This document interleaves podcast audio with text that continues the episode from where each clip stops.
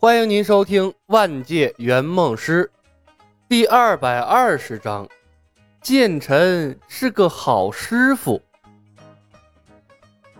无名被共舞吓跑了，剑圣死了。前期的 BOSS 几乎被李牧两个推完了。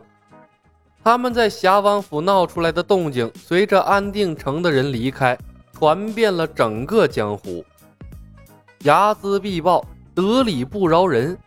天机门可谓是恶名远扬，所以，即便有人知道他们的动向，也没什么人敢招惹他们。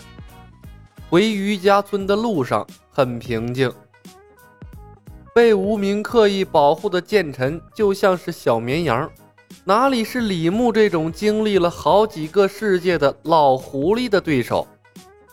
随随便便逢迎恭维了几句。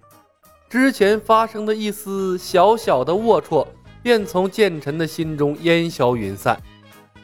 更何况，不使用能力的时候，李牧和冯公子两个看起来就是正常人。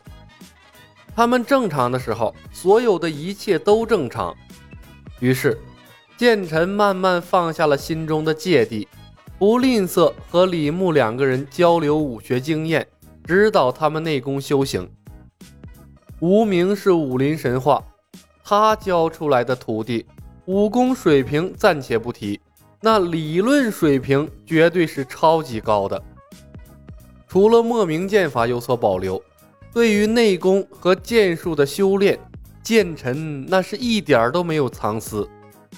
剑臣当师傅的水平比聂风可高多了。一路上，李牧受益匪浅。体会到剑臣当师傅的好处后，李牧马上改变了策略。他拿出了手机，打开了录像模式，开始挨个请教剑臣剑术。马马虎虎学一遍，哪有录下来的精确？更何况没有便捷的赶路方式，总需要做些事情消磨时间的。剑臣兄，松风剑法讲解的差不多了。今天讲阳武剑法吧，剑臣兄，你的动作稍慢一些，我的镜头有些跟不上啊。讲解的语速可以适当的加快。太极剑法竟然也能对剑臣兄有所帮助吗？那再好不过了，一直麻烦剑臣兄，我和师妹颇有些过意不去呢。内功什么的靠自己修炼，进度太慢。回到余家村便有了血菩提。内力应该可以长一大截，内力有了，招式就有些跟不上了。如今有了天剑徒弟手把手的教导，魏招，不管能不能学得会，先录下来再说。了不起呀！等以后有了时间慢慢学呗。总不能内力提升上去了，招式却还是嵩山派基本剑法吧？剑臣的指导属于珍贵的影像资料，哪怕自己学不会，指不定啊，在哪个世界就用上了。对于李牧来说，这些都是资源，说不得回去以后也要找机会把封神腿和排云掌也都录下来呢。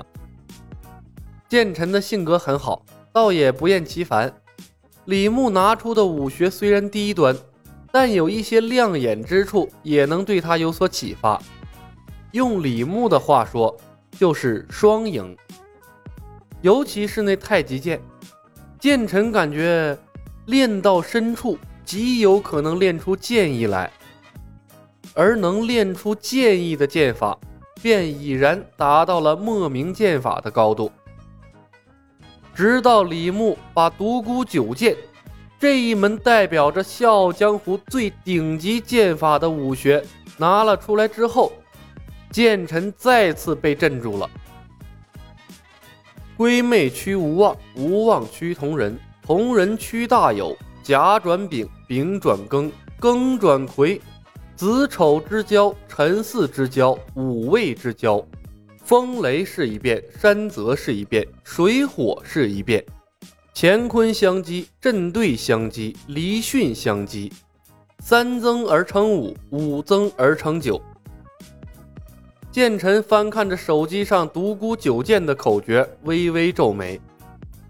李兄，能否告诉我是谁创出了独孤九剑这门剑法吗？李牧看着剑臣，独孤求败，天机门的一位前辈。剑臣问道：“独孤求败，是独孤剑圣一门的吗？”李牧笑着摇了摇头：“八竿子打不着，怎么了？”剑臣叹了一声：“这位独孤求败一定是位剑道大家，我想他最后达到的境界，一定远远超过了无招胜有招吧。”李牧回忆了一番《神雕侠侣》中关于独孤求败的描述，这才回道：“独孤九剑是独孤前辈年轻时所用的剑法，他四十岁之后的境界，应该达到了手中无剑，心中也无剑。”天地万物皆可为剑的高深境界了吧？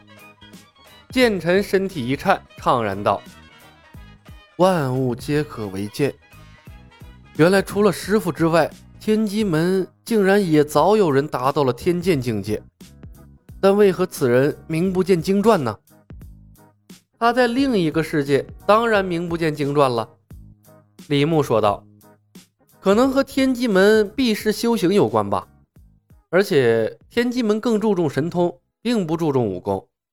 若不是因为此次天灾，我们师兄妹被迫入世，天机门啊，仍是声名不显呢。剑臣黯然，莫名的有些心痛。唉，可惜了。他沉默了片刻。也罢，我从独孤九剑之中悟到了不少武学智理，也算成了两位的恩惠。接下来。我便竭尽全力指导两位修行此剑法便是。不过，剑招剑诀虽然重要，但内力跟不上，却也无法发挥此剑法的最大威力。还请李兄和冯公子不要失望啊！本集已经播讲完毕，感谢您的收听。喜欢的朋友们点点关注，点点订阅呗，谢谢了。